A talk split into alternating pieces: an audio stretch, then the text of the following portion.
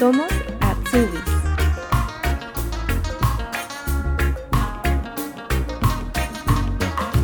Marcelo Berrotti estudió Derecho en Lima y llegó a trabajar a Alemania con la visa de voluntariado. Ya con la idea de quedarse, comenzó a buscar alternativas y su afinidad con los niños lo llevó a tomar la decisión de volver a las aulas para hacer su Ausbildung de educador. Hoy, desde Berlín, nos cuenta su historia y nos comparte todos los detalles de su formación. Hola Marcelo, ¿cómo estás? Hola, ¿qué tal Renata? Muy bien, todo muy bien. ¿Qué tal estuvo la chamba hoy día? Hoy, ¿cómo me fue? Me fue bien, este, como siempre, mi rutina de los miércoles, o sea, yo trabajo martes, miércoles, jueves y tengo una rutina de 8 a 4 y media, así que es un poco largo, pero digamos que son tres días nomás, entonces a la larga no se hace tanto tiempo, ¿no? Pero bien, bien, súper bien, la verdad. Acá. Oye, eh, Marcelo, ¿hace cuánto tiempo que estás acá en, en Alemania? Yo llegué el año pasado, en febrero, justo antes de que empiece la pandemia acá en, en, Berlín, digamos, en Alemania. Así que justo, justo ahí me agarró, el quincena de febrero del año pasado. Llegaste justo. ¿Y qué tal fue justo. esa llegada? Porque me imagino que venías con algunas eh, expectativas o ideas y que en la realidad con la pandemia todo fue un poco diferente. De hecho, sí, por un lado sí, pero no me pegó tanto como pensé, porque el tema hubiese sido si no podía venir, creo yo. Si pasaba una semana o dos semanas más, en Perú cerraban todo y no hubiese podido viajar a lo mejor. Porque justo ahí, justo empezó todo el tema de la pandemia. Entonces, claro, me costó un poco, pero siempre yo digo, en caso de pandemia, que o sea, estuve en todo el mundo, pero, preferir, pero hubiese preferido, como, como pasó, ¿no? Estar acá en pandemia que en Perú en pandemia. Porque allá sí fue súper drástico. En Berlín no, nunca hubo un tipo de, digamos, pandemia así. O unas se tomaron medidas así drásticas, ¿no? Así que fue una pandemia ahí en medio, entre comillas, digamos. ¿Y con qué visa llegaste acá a Berlín? Yo primero llegué, hice un voluntariado social, un voluntariado regulado por el Estado alemán. Y se llama Freiwilligendienst, ¿no? la, la traducción alemana. Así que esa es la visa que yo solicité en Perú, visa de voluntariado. ¿Y cómo fue el tema del trámite cuando estuviste en Perú? ¿Qué documentos tuviste que presentar? ¿Cómo hiciste el contacto con el lugar para hacer el voluntariado? ¿Lo hiciste a través de alguna agencia o de manera independiente? Sí, acá hay organizaciones que trabajan con diferentes tipos de instituciones en toda Alemania. Hay un montón. Y bueno, eh, yo contacté este, digamos, a esta agencia, si se podría darle un nombre, por internet. Simplemente busqué, puse en Google, en la barra de Google, eh, voluntariados sociales en Alemania, en Berlín, diferentes tipos de ciudades con varios filtros. No, pero ese fue, el, digamos, el foco, voluntariado social Alemania. Y así me fui moviendo y me mandé un montón de correos, un montón de mails, o sea, de diferentes tipos de instituciones, porque hay varias agencias que trabajan. Además de la mía, hay muchas más. Así que bueno, nada, alguna me aceptó, ¿no? Mandé tantas que alguna me, por suerte me, me hizo caso y, y, bueno, salió todo bien y ahora estoy acá. ¿Y qué documentos te pidió la agencia en ese momento para poder hacerte ellos el trámite para poder venir? Me pidieron un montón, pero fue un proceso largo, de hecho, fue un proceso súper largo, pero súper exitoso, porque siempre cada cosa que me iban pidiendo, siempre era de modo progresivo. Entonces me pidieron, uno de los documentos que me pidieron en un momento fue certificados policiales de mi país, demostrar que no tenía ningún tipo de antecedentes, qué sé yo. Así que eh, presenté eso, me pidieron un nivel por lo menos comenzado del idioma, así que al toque empecé a estudiar alemán. Eh, me acuerdo que hicimos una entrevista también por Skype a los dos, tres meses del contacto. Me pidieron también un video en el cual me describa a mí por qué yo quería aplicarme a su institución, cuáles son, digamos, mis atributos, ¿no? Por los cuales ellos pueden emplearme. Digamos, fue un trámite, como dije, largo, pero siempre temas en los cuales uno podría, o sea, no es nada, no es un, por ejemplo, no me pidieron un currículum, no me pidieron una carta de motivación, no me pidieron mucho, carta de motivación sí me pidieron, pero no, no, digamos, sabiendo ellos que yo tenía un nivel de alemán así básico, ¿no? Entonces no fueron muy exigentes con todo, con todo ese tipo de documentación. Pero sí, obviamente hay que presentar ciertas cosas. ¿Y el video que tuviste que hacer, lo hiciste en español o lo tuviste que hacer en alemán? No, no, no, todo fue en, absolutamente todo es en alemán. Toda la aplicación fue en alemán. Sí, me acuerdo que hice un video de un minuto y medio presentándome a mí y respondiendo, o sea, el tema era por qué yo quería eh, trabajar con niños, porque yo apliqué para trabajar en kinders con niños. De hecho, no me aceptaron en eso, después fue diferente. Yo trabajé en un lugar con personas con discapacidades, pero mi aplicación fue, digamos, eh, centrada al trabajo con niños. Hice un video hablando de mí de un minuto y medio, que por qué me gusta trabajar con niños, que tenía un montón de sobrinos, súper así divertido. Al final se acercaron muchos niños a mí. Fue un poco así, digamos, la dinámica, ¿no? Para que vean que, que tienes ganas. Y bueno, cuando estabas en, en Lima, eh, ¿trabajabas con algo relacionado con niños o te dedicabas a otra cosa? No, a nada, absolutamente no tenía ningún tipo de relación. Yo estudié Derecho en, Lima, en Perú. O sea, no tiene nada que ver con el trabajo con, personas con discapacidades o con chicos en el kinder, ¿no? Con niños. No, no, no, no tenía ningún tipo de... No, tenía ningún tipo no tuve ningún tipo de contacto, pero eh, ahora que es otra, otra cosa de la que me preguntaste de los requisitos que me habían pedido, yo demostré también un... Yo hice un, también como una especie de voluntariado con una organización en Lima, de una tía mía, de una tía mía que tiene, un tiene una organización que trabaja en proyectos sociales, en, en, digamos, lugares de bajos recursos en Lima. Entonces yo trabajé con ella un montón de tiempo. Y claro, le pedí un documento, pues no, porque también lo presenté en, el voluntariado. Así que esa fue mi, esa fue mis experiencias. Trabajamos con personas con todas las edades, ¿no? De diversas edades. Así que eso es trabajo social también me, me ayudó un montón también. ¿Y cómo surge la idea de venir a Alemania? Porque estos programas de voluntariado existen en otros países, pero claro, la pregunta es ¿por qué alemán y por qué Alemania? Claro, claro, buena pregunta. Bueno, yo, yo vine ya antes, yo vine hecho en 2018. Yo de la universidad me tomé vacaciones. Bueno, tenía vacaciones de tres meses y me las tomé en verano de Perú. Y bueno, dije, vengo a Europa, pues no. Porque, bueno, mi novia es europea, es alemana, nos conocimos en Perú. Y también es un voluntariado en Perú, así que bueno, nos conocimos allá y luego quise venir acá, ¿no? A ver qué tal el país de ella, la cultura, etc. Entonces vine, me, me encantó acá cómo es el mundo, que es súper... Es otra cosa, usted también obviamente lo sabe. Así que nada, pesé ambas cosas, ambas realidades, ventajas, desventajas, etc. Y dije, bueno, ¿por qué no, no? Así que, ¿por qué, ¿por qué no optar una opción de vivir allá? Y bueno, busqué ese voluntariado, como te dije, y lo que pasa es que mucha gente no conoce, no conoce esas, esas opciones de voluntariado sociales acá. Pero hay, hay. Investigando se encuentra, pero en nuestros países es un poco más... No, no, no, se, no se conoce casi ese tema de ser voluntariados en Europa. Pero bueno, ese fue el tema, digamos, ¿no? ¿Y hay un límite de edad para hacer esos voluntariados o no? Mm, hay dos programas. Hay un programa que se llama el el Freiwilligendienst es FS, FSJ y hay otro que es el BFD. No sé si los he escuchado, pero son dos tipos de programas, igual los dos son regulados por el Estado. Hay uno de los dos, me parece que es el FSJ, que solamente es hasta los 26, 26 o 27, a veces están cambiando, pero ese es el, digamos, el límite. Y el, el Bundesfreiwilligendienst, que es el otro, es el que yo hice, que ese no tiene límite. Así que si tienes 50 años o qué sé yo, 40, 50, puedes aplicar y Claro, depende ya de ellos que te tomen o no, ¿no? Pero digamos, para aplicar no hay límite en el BFD. En el otro sí es un poquito más restrictivo, digamos. Sí, es bueno igual eso, la información, porque hay muchos otros programas que tienen límite de edad. Entonces creo que puede ser relevante también para quienes nos escuchan fuera de Alemania de que existen alternativas como esta. Y bueno, cuéntanos un poquito del, del contrato también con el cual llegaste. Eh, te, pagaban o era voluntariado totalmente? ¿Te entregaban un lugar para vivir? ¿Cómo eran las condiciones? Sí, yo tenía un contrato como cualquier trabajador alemán. Como cualquier trabajador alemán tenía un contrato de trabajo con las horas, vacaciones, el sueldo, un horario ya repartido en una cantidad de horas en la semana, días, días al mes, como cualquier trabajador alemán. Como cualquier trabajador, digamos, tenía un contrato. El sueldo era era poco, obviamente, eh, eso sí, o sea, eran 300, me pagaban 365 euros, más o menos. Ese era un promedio. Podría haber recibido un poco más, un poco menos de acuerdo a la comida, pero digamos el límite es entre 400, 350, 400. Poquito más, poquito menos, más menos. Más de eso no, no se gana. Así que bueno, ese era el límite.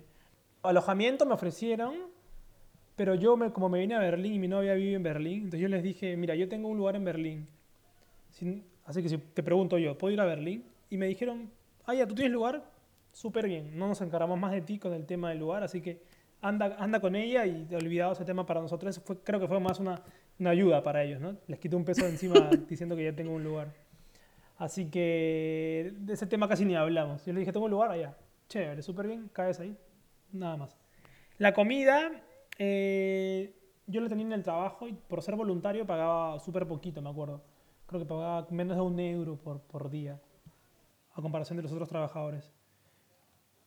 Pero hay un, se puede manejar eso. Por ejemplo, en, el grupo en el que yo vine éramos como 25 y amigos míos, algunos les pagaban, les pagaban más del voluntariado, pero eso lo tenían que gastar en comida. Entonces eso se puede ir manejando, digamos. Pero siempre hay la opción de, sí, de, comer ahí en el trabajo. A mí no me dieron lugar porque, como te dije, yo tenía, pero mis compañeros del, todo el voluntariado, que están todos repartidos en Alemania, todos tenían un lugar donde quedarse y todos tenían el mismo contrato que yo con vacaciones, sueldo, eh, obviamente en relevancia con el mío, ¿no? No mucho, ni 50 más, 50 euros menos, ponle.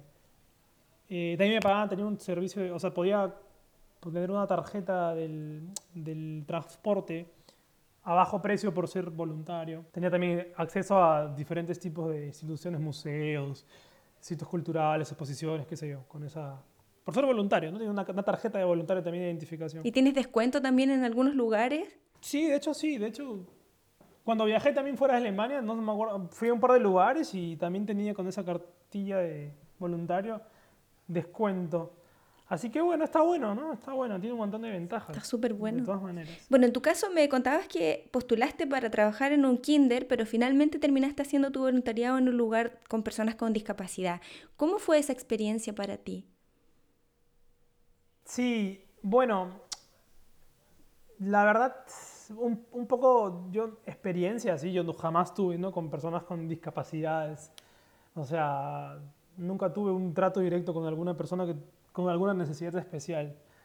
Sí, fue al principio, o sea, solamente el hecho de saberlo, ya medio que, me, no sé, pero me, me hubiesen mandado lo que, lo que hubiese sido mi disposición de venir a ayudar y dar un servicio mío, digamos, ¿no? A un país que me está abriendo las puertas no hubiese cambiado. Así que yo estaba convencido de lo que sea. Porque incluso en, el, en la postulación, que de hecho la postulación es por internet, por un formulario de la web de ellos, hay opciones, ¿no? Y te dan opciones. ¿Qué, ¿Cuáles son tus preferencias de trabajo?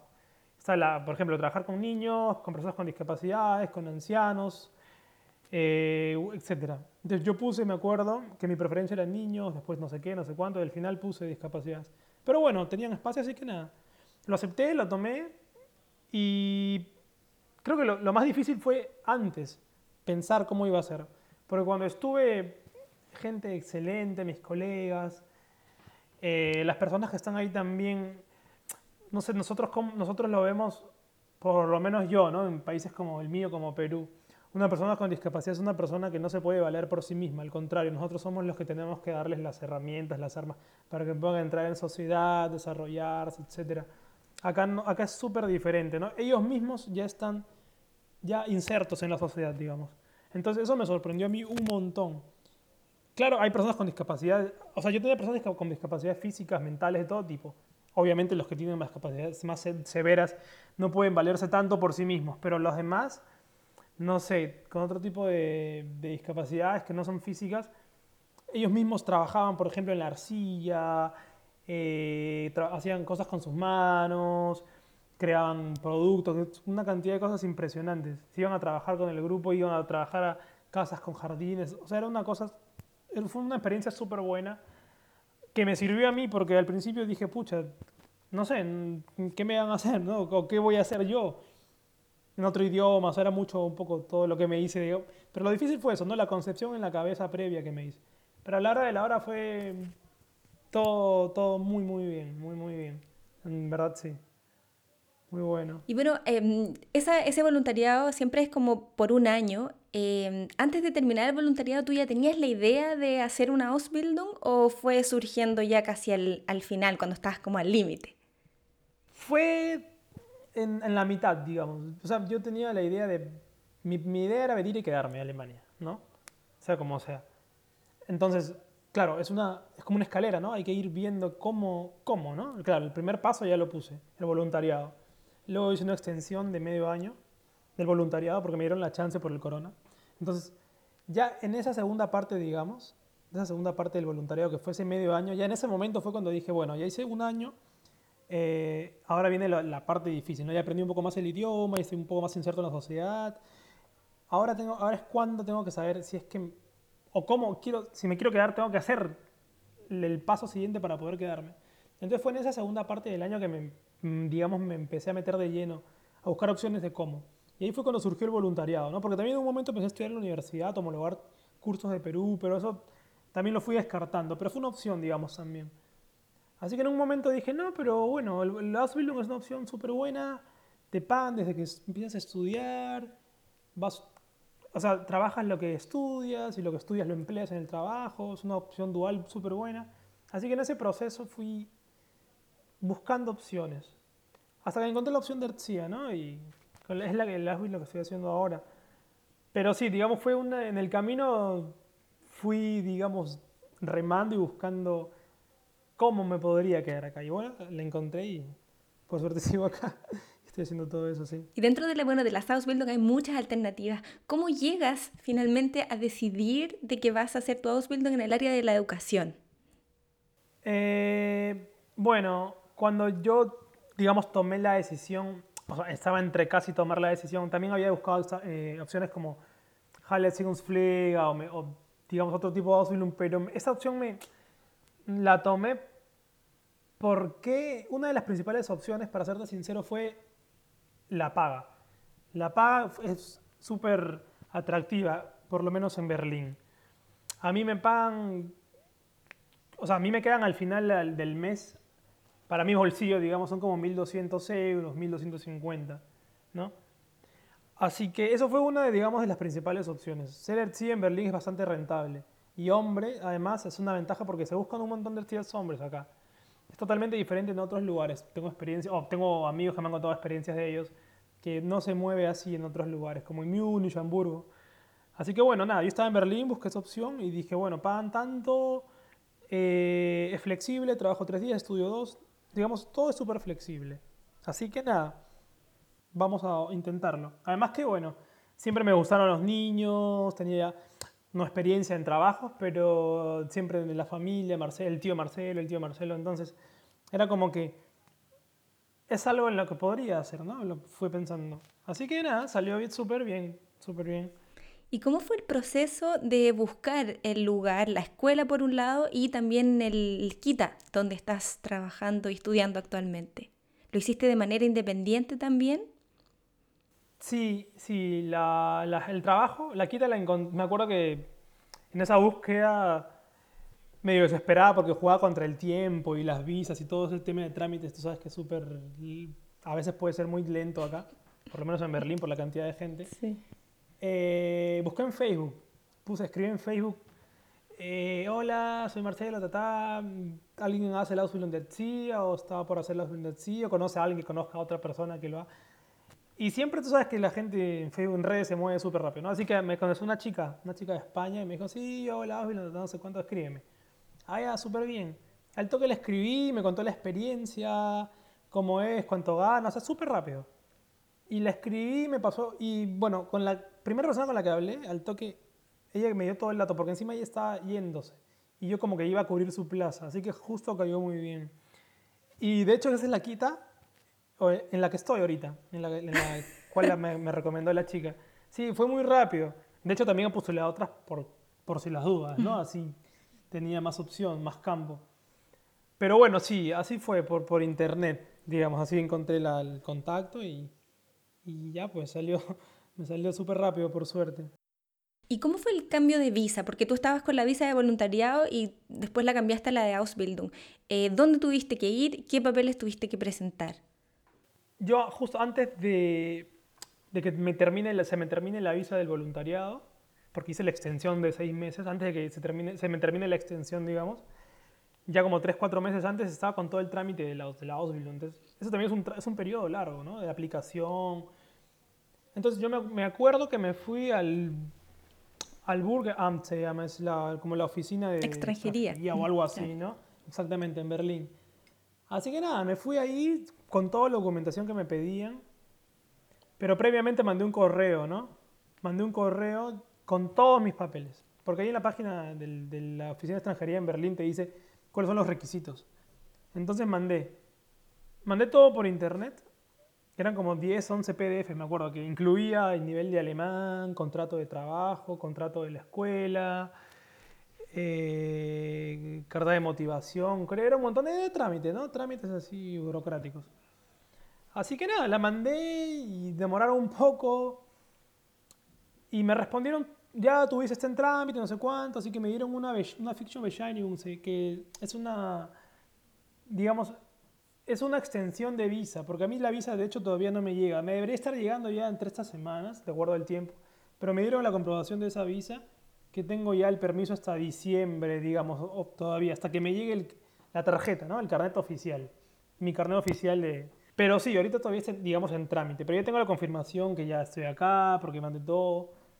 Así que sí, fue un proceso medio, medio pesado, pero al final fue exitoso, ¿no? Porque si al final, si tienes todo acá, los requisitos que te piden, por más largo que pueda parecer o tedioso, te va a salir, te va a salir, no tienen por qué decirte que no. Yo tengo la experiencia del voluntariado igual y después del otro, del, del Ausbildung, así que con paciencia van a salir las cosas a la larga. Es mi experiencia, digamos. Cuando mm, eh, te contactaste con la Quita, en la que estás haciendo ahora tu, tu Ausbildung, eh, ¿te hicieron una entrevista presencial? ¿Fue online? ¿Te acuerdas qué cosas te preguntaron? Cuando me contacté con la Quita, el, el jefe muy amable, de hecho es mi jefe todavía, el director de la, de la Quita me dijo, este, ah, ya, es- ¿quieres postular acá? Sí, no sé cuánto. Bueno, vente a hacer una hospitación, me dijo, de un día. Sí, ¿cuándo? Ya, bueno, acordamos la fecha, primero pregunten el trabajo, etcétera, no sé.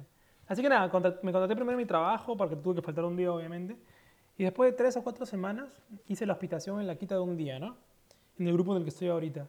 Hice la hospitación, vi cómo todo, cómo funciona, conocí a los colegas, un día así como un trabajador normal. Así que nada, pasó el día y después eh, me mandó un correo el, jefe y me dijo, sí, estamos contentos contigo, no sé qué, nos gustaste, así que dinos si también te quieres quedar, qué te ha parecido, etcétera. Así que bueno, le expliqué, no, bueno, yo todavía hago voluntariado hasta agosto, de hecho faltaban 3, 4 meses todavía para que termine. Y, y sí, sí, sí, fue así súper rápido, ¿no? Un trámite rápido. Rápido, digamos, en, en, en respuesta, pero sí duró con... Acá siempre duran las cosas, ¿no? De, de bueno, ya haces la hospitación, y haces un paso más, y no sé qué, no sé cuánto. Pero siempre fue, digamos, en ascensión positiva.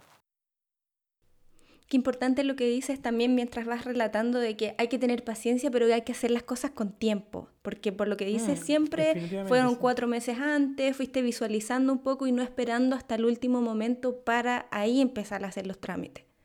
Sí, sí, sí, es verdad, es verdad. Hay que ponerse las pilas antes, acá, pero como dicen así, es mucho tiempo antes. Yo el, el- cuando me empecé, yo tenía la visa, la visa se me terminó, la primera visa se me, se me terminaba en, en febrero, justo un año, y al toque me puse a ver la quita, o la quita, digamos, ver opciones, ¿no? Porque mi Ausbildung empezaba en, en teoría, porque acá los Ausbildung empiezan dos veces al año, por lo menos en Berlín, en agosto, septiembre y en febrero. Entonces yo ya en febrero, marzo estaba viendo opciones, etcétera. Y lo hice con buen tiempo porque demoró. Demoró el proceso y los papeleos y, los, y todo eso. Así que sí, el tiempo es fundamental. O sea, hacerlo con tiempo las cosas, tipo, todo, para todo tipo de trámites, empleos, etcétera, es, es fundamental. Y en cuanto al nivel de idioma, ¿qué nivel te pidieron?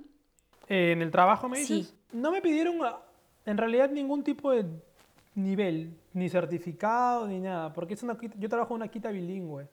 La quita es española-alemana, ¿no? Así que la mitad de colegas son, la mitad somos latinos o hispanohablantes, o tenemos la, la lengua materna española y la otra mitad eh, son alemanes. Así que los niños también, ¿no? Los niños son hijos de padres, no sé, argentinos con alemán o chileno con alemán o peruano con alemán. Así que es así se mueve la quita, mitad hispanohablante, mitad alemán. Así que por, por eso no, no fueron tan exigentes, digamos, con el idioma. Pero, pero sí, o sea, la entrevista fue en alemán, el jefe no habla español. Y sí, sí, sí, o sea, Salió, salió súper bien, pero no me pidieron un nivel, digamos así, certificado hasta ahora tampoco. Así que no, no hubo problema con eso. Bueno, entremos ahora un poquito a hablar de, de la Ausbildung, de la parte, bueno, hay un lado teórico, ¿no? De las clases y también de la práctica. Empecemos un poco por la parte práctica, eh, que bueno, al principio nos comentabas eh, el horario que tienes, pero no sé si nos puedes relatar cómo es tu día de trabajo, qué es lo que tienes que hacer. Bueno, yo trabajo el lunes, mi programa se llama primero, se llama Berufsbegleitung, ¿no? Es un, es un estudio dual, porque son tres tipos, pero en el mío, puntualmente, es trabajo y estudio en el mismo tiempo, en una semana, ¿no? Por ejemplo, para de describirlo así. Yo trabajo lunes y viernes. Es mi, perdón, perdón, perdón. Lunes y viernes estudio. Y martes, miércoles, jueves voy al, a la quita del trabajo. Entonces, bueno, nada, mi, mi, mi semana de trabajo empieza el martes. Eh, entro a las 8. Entro a las 8 de la mañana, salgo a 4 y media. Trabajo 24 horas a la semana.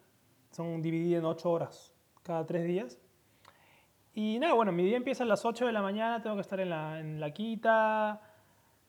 A veces están los colegas, a veces no. Bueno, depende de quién esté. Dividimos las tareas, porque cada uno tiene su propio horario.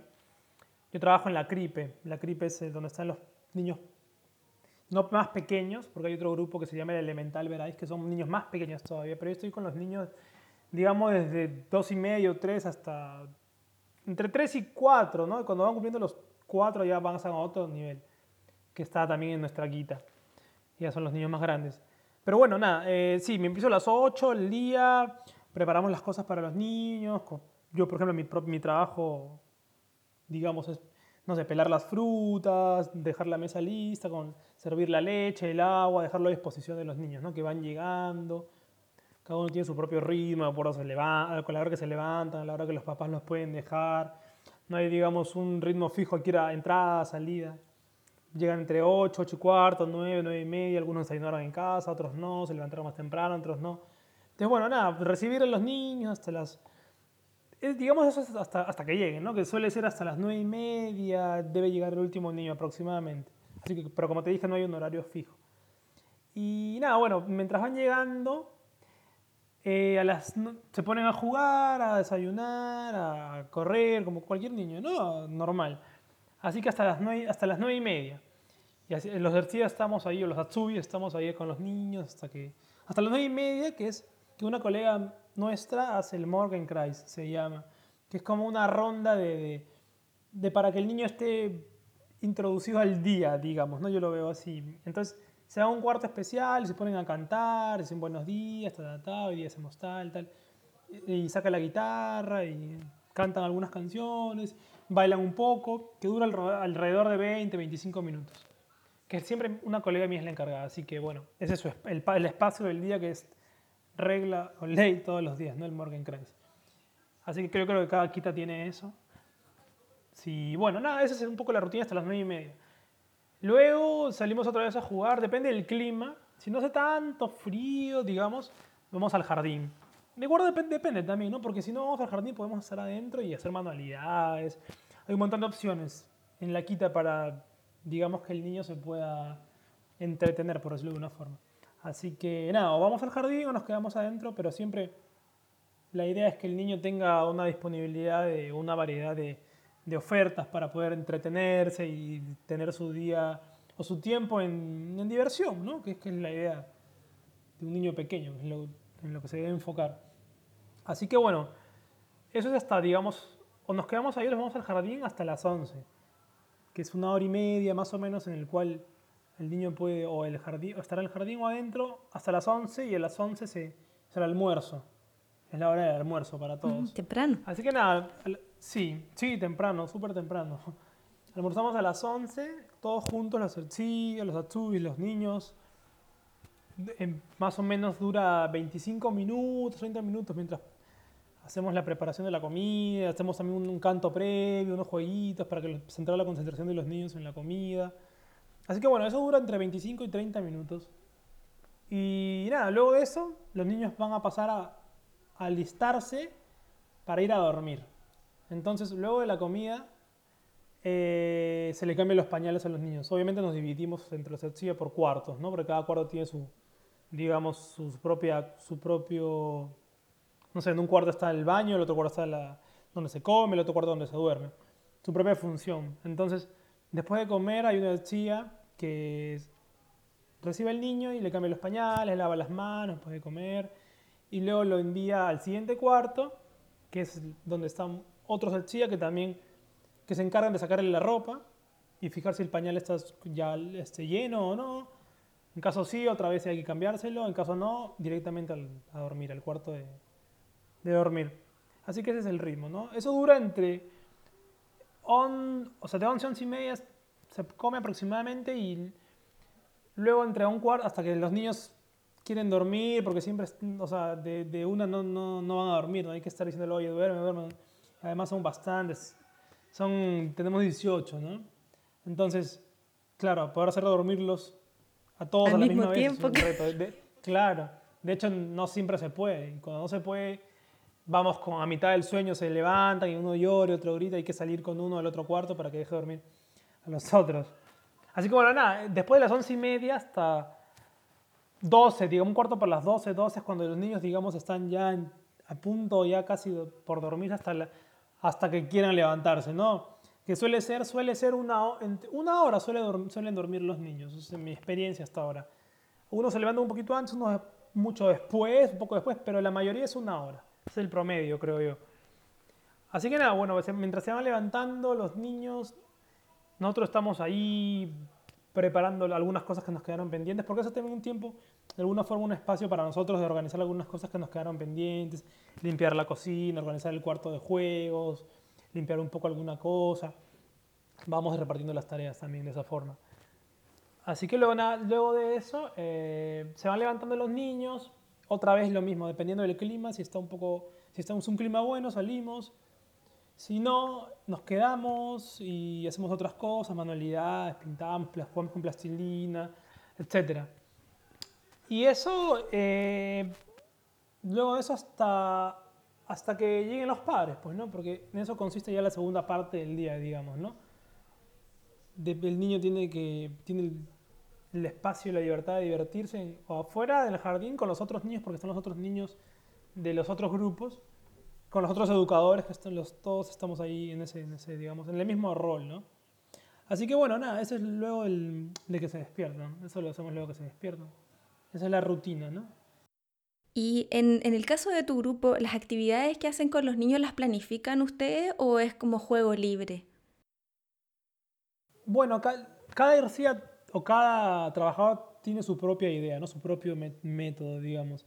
Es libre de cada uno hacer lo que quiera hacer con los pequeños, ¿no? A mí se me puede ocurrir trabajar con plastilina, a otro se le ocurre, no sé, armar una montaña de, de legos, qué sé yo. Sí, es libre y espontáneo, no hay nada así fijo, ¿no? Muchos nos dejamos llevar por nuestra propia experiencia, pero siempre coordinando, ¿no? Para que no se mezcle una cosa con otra y, y el, niño que está acá no vaya a lo de acá y va, ¿no? Siempre con, claro, con, con coordinación, con orden, pero con espontaneidad para hacer las cosas, ¿no? Digamos. Bueno, hablemos un poquito ahora como de la parte teórica, ¿no? Que vas los lunes y los viernes a clases. ¿Qué asignaturas tienes? Bueno, las asignaturas que tengo, tengo, son seis campos. Son seis campos eh, los que tengo. Son nombres así súper largos, ¿Muy alemanes? sí, muy, muy alemanes. Te puedo leer algunos, pero, pero sí, son son son súper nombres así alemanes que juntan 50 palabras y, y sale una, un nombre. Por ejemplo, tengo un curso que se llama Identidad Profesional y Perspectivas del Desarrollo. Ese es un curso que tiene una duración de 1920 horas en los tres años, por ejemplo, ¿no? Y tiene diferentes competencias, se, divide, claro, en, el primer año hacemos tal cosa, en el segundo año hacemos tal cosa. Eh, nos hablan de las, de las fortalezas, de las competencias del curso, de lo que vamos a aprender en cada semestre del curso. Tenemos una introducción de cada curso también, divididos en las horas, en la cantidad de... Claro, lo que llevamos en cada semestre. Es uno de los cursos, ¿no? El otro curso se llama, ahora lo estoy leyendo porque es súper largo el nombre, es eh, Relación Pedagógica y Construcción con Grupos de trabajo, ¿no? Es otro de los cursos. Que también tiene su, su, misma introducción. Nos hablan primero de las fortalezas del curso, de lo que se busca en el curso, las tareas y las competencias del Ausbildung para con nosotros y con la escuela, etc. Sí, es eso. Otro curso también que tengo es diversidad y percepción de las, del entendimiento de la, de la inclusión y los retos. O sea, son cursos muy centrados en la, en la educación con, no solamente con niños, sino también con, con personas, ¿no? Porque el campo de Ertzia no solamente trabaja con niños pequeños, también puedes trabajar. Eh, tengo una, una, compañera de la escuela que trabaja en un Jugendamt, que es un lugar en los cuales eh, están las personas que han sido abandonadas o tenido problemas, tienen problemas de drogadicción, de alcohol, etc. Distintos tipos de problemas, ¿no? diferentes tipos de dificultades van a esos lugares. Y ese también es un campo para los ETSIA. También los ETSIA pueden trabajar en lugares con personas con discapacidades, como los que yo trabajé también, que también tiene una colega que ETSIA. Entonces hay un campo, digamos, medianamente grande o amplio, que no solamente con niños, que muchos piensan, ¿no? Ah, tú eres ETSIA, trabajas en una quita. No, eso no es solamente si hay, hay una variedad importante. Qué bueno lo que dices, ¿no? Porque se, se piensa muchas veces de que si estudias para ser educador, solamente se, se, reduce el campo laboral a los, eh, a los jardines infantiles, pero por lo que nos cuentas, hay un amplio espectro en donde se pueden ustedes mover y desempeñar profesionalmente. Sí, sí, sí, sí, sí. la verdad que es así, hay bastante campo. Es una, esta, este Ausbildung sí es súper... En Berlín por lo menos es, está empezando a ser más demandado, justamente por eso, porque en esos campos en los cuales te comenté, de personas con discapacidades, eh, ancianos o, no sé, quitas. Faltan, faltan este tipo de personas que dan ese, ese apoyo, ¿no? ese, esa parte, digamos, además que los artistas hombres también son bastante demandados. Por ejemplo, en mi escuela somos pocos, pero está creciendo. ¿no? Antes me contaban que no existían casi artistas hombres, ahora es cada vez más. Y eso se valora mucho y quieras o no es una ventaja también para nosotros, ¿no? porque creo que en la valoración es algo, es algo innovador trabajar con artista hombre en Berlín, o por lo menos yo lo veo así y lo he escuchado así. Así que bueno, nada, es una, es una ventaja para, para la gente que nos está escuchando y se quiere animar a ser artista, no sé, ¿no? Los, los chicos, sobre todo. Claro, las chicas también tienen la chance. Pero bueno, es, es una opción bastante importante para nosotros, me parece a mí. Por lo menos en Berlín. En, en, tus clases, ¿cómo ha sido la relación con tus profes o con tus compañeros y compañeras? ¿Cómo te has sentido? Muy bien, la verdad que desde el principio muy bien, porque además la escuela es, es, una, es una escuela en la cual, o la cual recibe personas de diferentes partes del mundo. Mm, yo, o sea, la, la, mayoría de personas en la escuela hablamos español.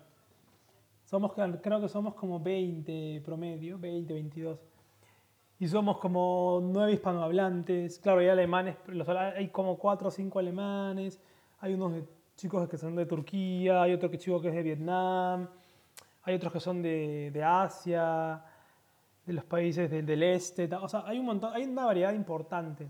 Y eso, eso también le da, un, me parece, un, una riqueza diferente y un, un vivir diferente, una experiencia diferente, porque, claro, además las profesoras tienen mucha paciencia con nosotros porque saben que no somos nuestro, muchos de nosotros no tenemos el idioma materno alemán.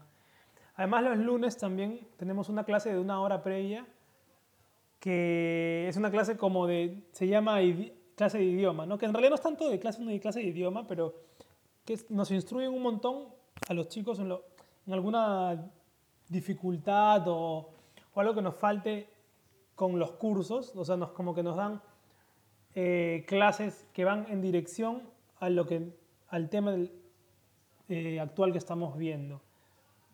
Es una hora cada, cada lunes, que empieza, es una hora antes de que empiecen las clases, que nos dan justamente por ser eh, extranjeros, ¿no? Así que es una ventaja también de la escuela que nos ofrece porque a lo mejor no tendrían por qué hacerlo, ¿no? Pero bueno, lo hacen de, buena gente, me parece.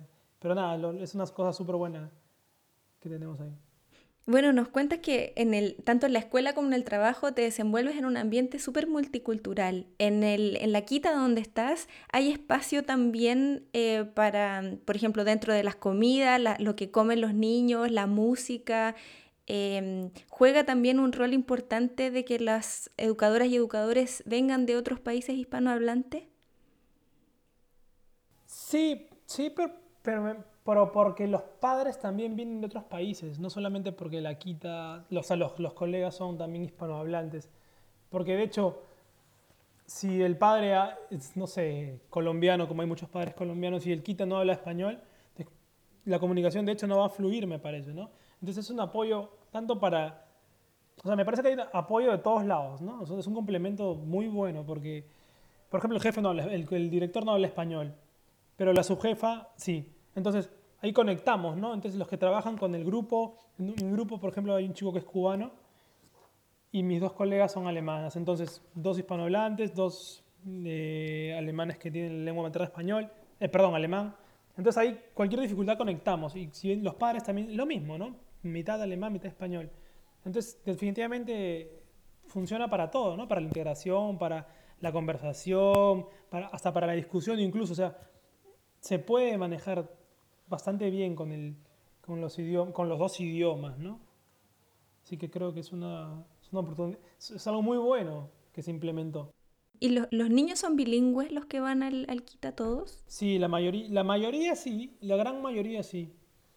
La gran mayoría habla, claro, ¿no? Con sus dificultades porque van, son pequeños todavía. Pero, por ejemplo, yo tengo una, un par de niños que hablan español y alemán clarito, ¿no? A pesar que tienen tres añitos nomás y un poquito más. Se nota, porque con el padre, con el papá era alemán, con la mamá español, en la quita alemán, el trabajo, o sea, en la escuela, en el, perdón, en el día a día también alemán, entonces se le mezcla todo, ¿no? Siempre con sus pequeños errores, obviamente. Pero sí, o sea, esos niños cuando tengan 7, 8 años, qué sé yo, un poco más, van a, tener los, van a dominar los dos idiomas perfectamente. ¿Y a ti se te mezclan también los dos idiomas? Sí, de alguna vez. Algunas veces sí con algunas palabras porque ya usas tantas palabras que en, español, no sé, palabras como el reconocimiento de, título, cosas así, que es el anerkenum, ¿no? Son palabras que uno usa tanto que ya cuando quiere hablarle, hablar con alguien dice, usas palabras en alemán, simplemente anerkenum, qué sé yo.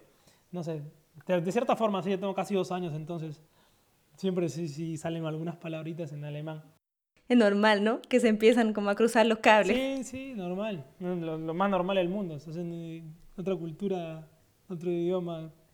Es normal, sí, sí. Y poniéndonos un poco más crítico dentro de la experiencia que ha tenido estos dos años, ¿hay algo que no, que no te gusta o que no te sientes tan cómodo?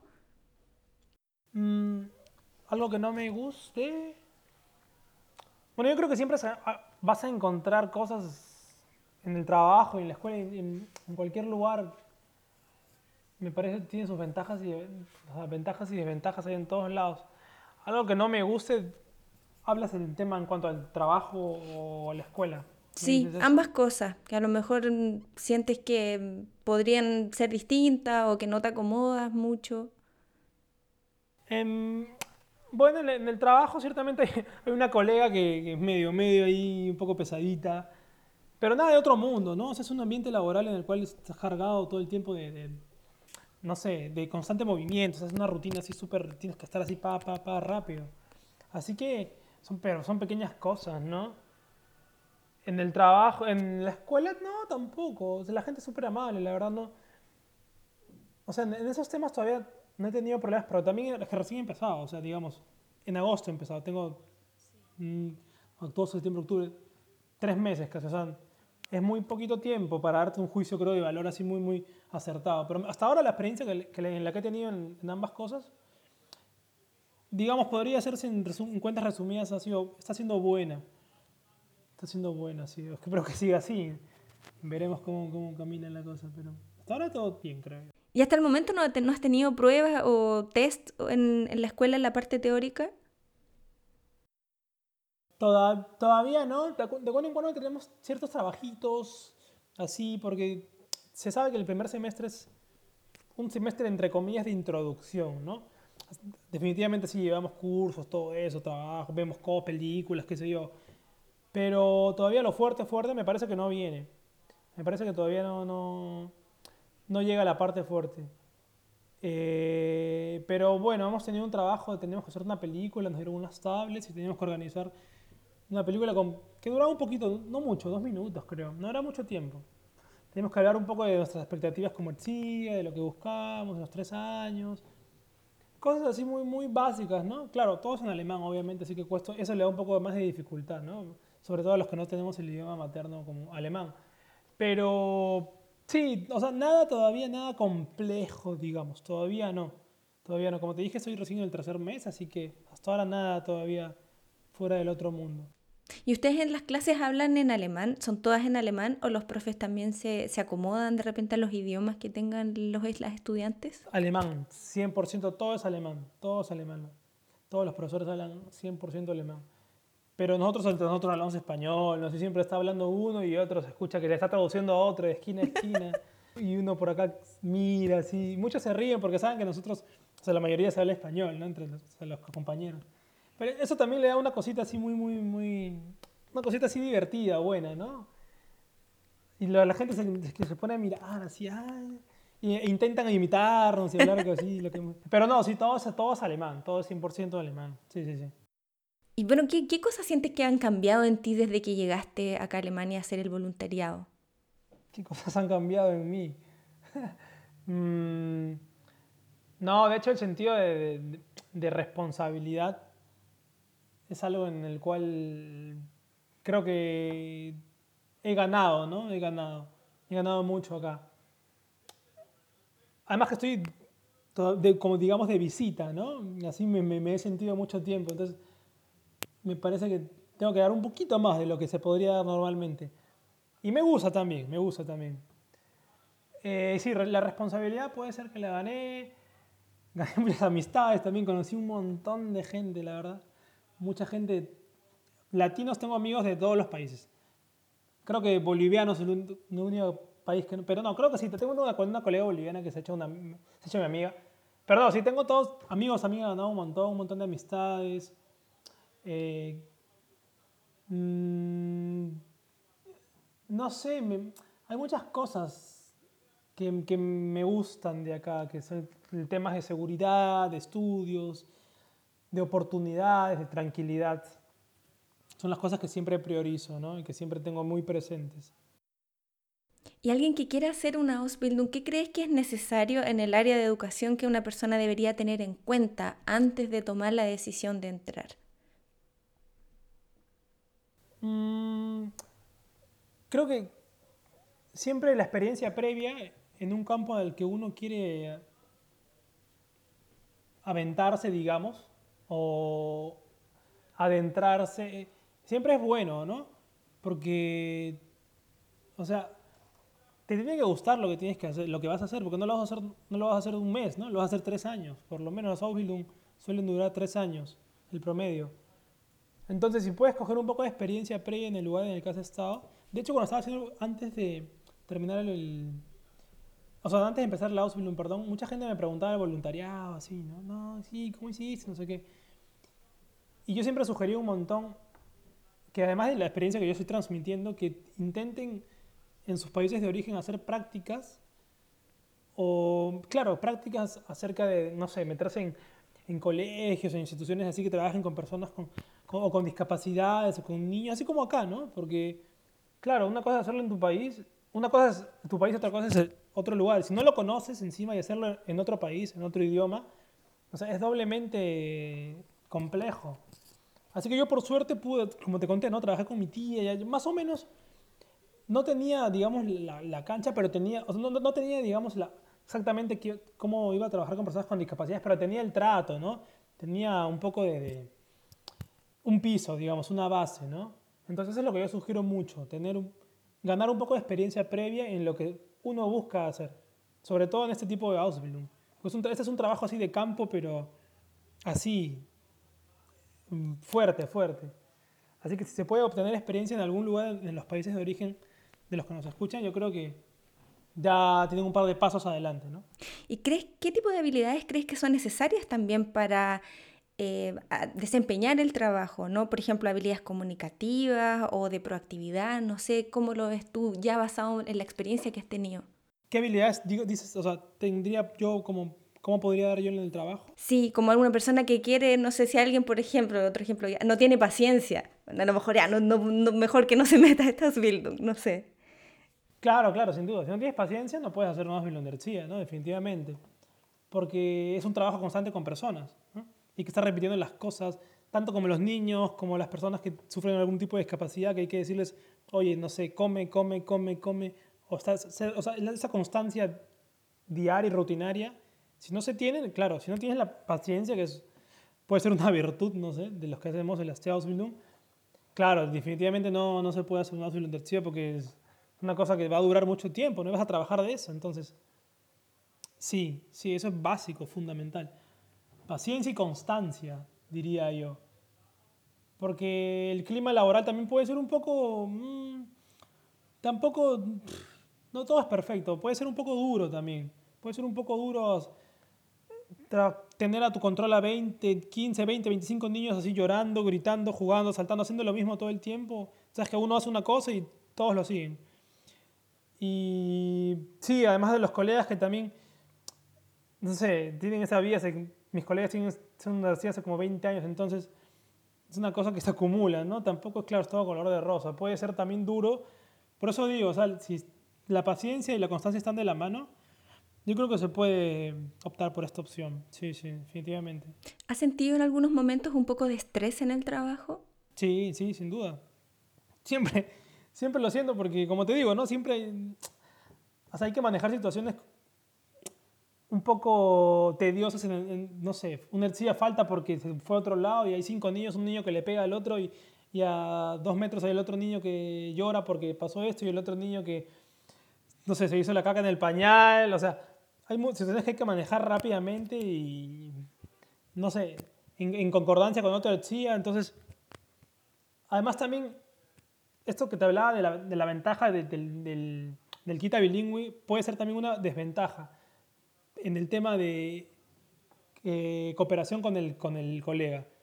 ¿no? O sea, un latino trabaja diferente a un alemán, creo yo. Entonces, también eso también puede ser contraproducente hasta cierto punto, ¿no? Así que bueno, en mi experiencia, en mi experiencia. Así que sí, sí, tiene sus pros y sus contras, como se dice. Y en ese sentido, ¿qué diferencias culturales, por ejemplo, has podido notar con tus colegas alemanes o alemanas? Mm, el, orden, el orden, y esto que me pregunta, que te hablaba de la espontaneidad, por ejemplo, esta colega cubano y yo tratamos de movernos mucho con la, con la espontaneidad, ¿no? Los que nos, nos gusta, porque los niños de todas maneras, si le pones un carro o si le das plastilina o si le dices vamos al jardín, va a encontrar la forma de divertirse, ¿no? En cambio, mis colegas son un poco más estructurados, ¿no? Dicen, ya, hoy día, algunos, ¿no? Dices, oye, por ejemplo, hoy día puede ser con, con, con la limpieza, con el orden, que al final también sirve, ¿no? La disciplina. Pero si te pones así, creo que yo mucho, mucho así, hoy día hacemos, hoy día 10 y media hasta las 11 hacemos esto y esto y esto, y mañana ta, ta, ta, y mañana pasado ta, ta, ta. Al final puede ser un poco pesado, creo yo. Yo con este colega cubano que te cuento es un poco más relajado. Entre nosotros, oye, conversamos hoy, ¿tienes ganas de decir? Sí, no, hoy día no, mañana hago, haces tú esto, yo pasado lo hago. Ah, ya, chévere, ¿no? Súper bien, ya, cambiamos los roles. Creo que esa, esa espontaneidad la manejamos más nosotros, el colega y yo, el colega cubano y yo, que los alemanes, a comparación de ellos, ¿no? La espontaneidad creo que es una cosa que te das cuenta así súper rápido cuando estás ahí, en ese tipo de trabajos. Sí, sí, sí. Y bueno, a nivel profesional, ¿cómo te proyectas tú eh, luego, bueno, estás recién empezando, pero ¿cómo te ves a futuro trabajando en un quita o también ves otras opciones también de, desempeño laboral? No, no, no, claro, de, hecho me gustaría terminar el Ausbildung, no sé si en la quita, en la misma quita, o mejor dicho en una quita. Me gustaría, claro, sin duda experimentar otros campos, ¿no? Trabajar en cómo trabaja una compañera que te dije en un centro con personas que tienen no sé, problemas de alcohol, de drogas, han sufrido abandonos de padres, etc. Me gustaría también, por ejemplo, probar ahí en un tiempito. Pero primero estoy, creo que en la quita estoy aprendiendo bastante con los pequeños, ¿no? Se puede aprender más de lo que se piensa, me parece. Así que, pero sí, explorar diferentes campos. Vamos a ver cómo, cómo van los próximos años, pero sí, me gustaría probar un poco de, experimentar diferentes tipos de campos. Y para ir terminando, Marcelo, Em, ¿Qué consejo le podrías dar a alguien que a lo mejor está acá en Alemania y está con esta inquietud de, hacer una Ausbildung o puede ser alguien que esté fuera de Alemania, quizás en Latinoamérica escuchándonos y quiera venir? ¿Algún consejo que puedas compartirnos? Bueno, primero que si pueden adquirir la experiencia previa para hacer la Ausbildung de que es un trabajo, como te dije, así, es un trabajo así de, de campo, ¿no? Es un trabajo totalmente, por lo menos si quieren trabajar en una quita, ¿no? Ser en una quita es un trabajo duro, como se dice. Es un trabajo duro, constante. Hay que tener mucha paciencia. Pero claro, también tiene sus... O sea, es, duro en, en cuanto a, a, la cotidianidad de la rutina. Pero también es, divertido. O sea, tiene sus, ambas cosas, ¿no? Tiene sus cosas, sus pros y sus contras. Pero si tuviese que dar un consejo sería que intenten de, de adquirir experiencia previa con el trato directo con personas tanto como con niños, como con jóvenes mayores, con personas con discapacidades, porque ser ETSIA puede, como habíamos hablado antes, puede derivarte a diferentes campos, no solamente con niños chiquitos, ¿no? Entonces, claro, el trato directo, tratar de buscar experiencia con trato directo con personas, en cualquier tipo de, de lugar, en asociaciones, no sé, en los no sé cómo serán los diferentes países de Latinoamérica, pero Imagino que también debe haber un montón de opciones, ¿no? De hacer este, diferentes tipos de hospitaciones o voluntariados. Pero sí, coger la experiencia previa sería, sería creo una ventaja, una ventaja en cuanto a otras personas. Yo creo que eso puede, por una parte, servir obviamente al momento de aplicar para hacer el, el, voluntariado en tu currículum, pero también para darte cuenta si realmente es lo que te gusta, es lo que quieres hacer. Claro, claro, definitivamente, sí. El tema claro, pero el tema de que, que mencionaste del currículum, ellos te preguntan, ¿no? Si tienes experiencia previa o no. La idea claro, ¿no? O sea, hay que decir la verdad, ¿no? Tampoco es que te están observando, digamos, qué hiciste tal, pero sí, mientras más eh, documentación envías, toda la experiencia previa, se supone que tienen más preferencia contigo, ¿no? Entonces, claro, pues es un lado. Y claro, ¿no? Si vas a trabajar con personas con discapacidades o chicos, siempre adquirir una experiencia previa es creo que es fundamental, ¿no? Es fundamental para saber, para saber si lo puedes hacer incluso en otro idioma, que es todavía un reto doble. Marcelo, si alguien quiere ponerse en contacto contigo para hacerte más consultas o quizás necesita un poco más de información, ¿cómo puede encontrarte?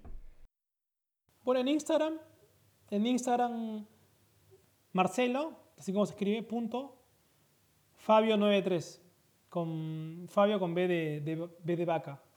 Son mis dos nombres, marcelo.fabio93 nada más. Así que cualquier cosita, con mucho gusto a todos los que nos escuchen, los voy a ayudar. A mí también me ayudaron mucho, así que yo, yo encantado de, de seguir ayudando a las personas que quieran también venirse, ya sea con el voluntariado, con el Ausbildung así que cualquier cosita ya saben, por aquí. Bueno, como siempre vamos a dejar toda la información, el contacto también de Marcelo en las notas del podcast para que ahí lo puedan revisar y contactarse ahí por interno con él. Quisiera, bueno, nuevamente darte las gracias por responder el mensaje, por tomarte el tiempo también hoy día de conversar y compartir tu experiencia y te deseo mucha, mucha suerte en lo que, en lo que queda de tu Ausbildung. Bueno, te agradezco un montón, te agradezco también por la oportunidad, me, me encantó hablar contigo, conversar un poco, contarte la experiencia, es, fue, fue, es bastante bueno también recordar, ¿no? Siempre cómo uno vino, todo cómo fue escalando y, y bueno, nada, es bastante enriquecedor para uno mismo, ¿no? Recordarse de todo lo que fue haciendo y cómo, cómo fui progresando. Pero, pero sí, sí, gracias a ti por la invitación también, gracias por, por, por la invitación. Y nada, es otra oportunidad. Con mucho gusto respondiendo tus preguntas, tus dudas y, como dije antes, ¿no? cualquier cosita me pueden escribir por acá.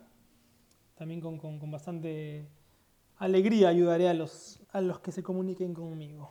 Íbamos creando una, una, red también de contacto, una red de apoyo aquí. Claro, claro, esa es la idea, ¿no? Todo, que hacerlo, lograr los sueños de cada uno, poco a poco, ¿no? Cada uno con su, con su camino, así que si somos una, un apoyo nosotros, bien por eso para los que quieran venirse. Cierto. Un abrazo, Marcelo, que tengas buena tarde y estamos en contacto. Bueno, Renata, un abrazo también fuerte. Ahí vamos conversando entonces. Cuídate mucho y ya está pronto. Chao, chao. Si te gusta nuestro contenido, ayúdanos a compartirlo para poder llegar con esta información a más personas. Puedes seguirnos en el Instagram Somos Azubis y mandarnos sugerencias a través de un DM. Si quieres más información, puedes entrar al sitio web somosazubis.de.